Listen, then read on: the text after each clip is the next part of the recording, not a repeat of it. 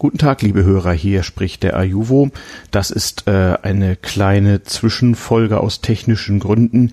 Die wird nur zwei Minuten dauern, aber wenn ihr kurz Zeit habt, hört mir mal zu. Es ist ja eine Weile her seit der letzten Folge und wir haben mal wieder Lockdown. Ähm, heute ist der 19. Dezember.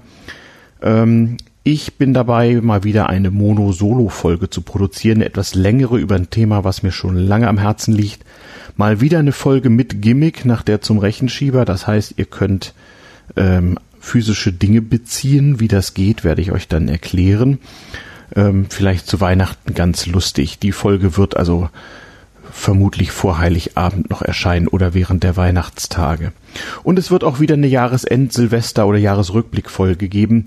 In bekannter Manier seid gespannt. Ähm, da muss ich nochmal mit meinem Gast reden, wie wir das machen.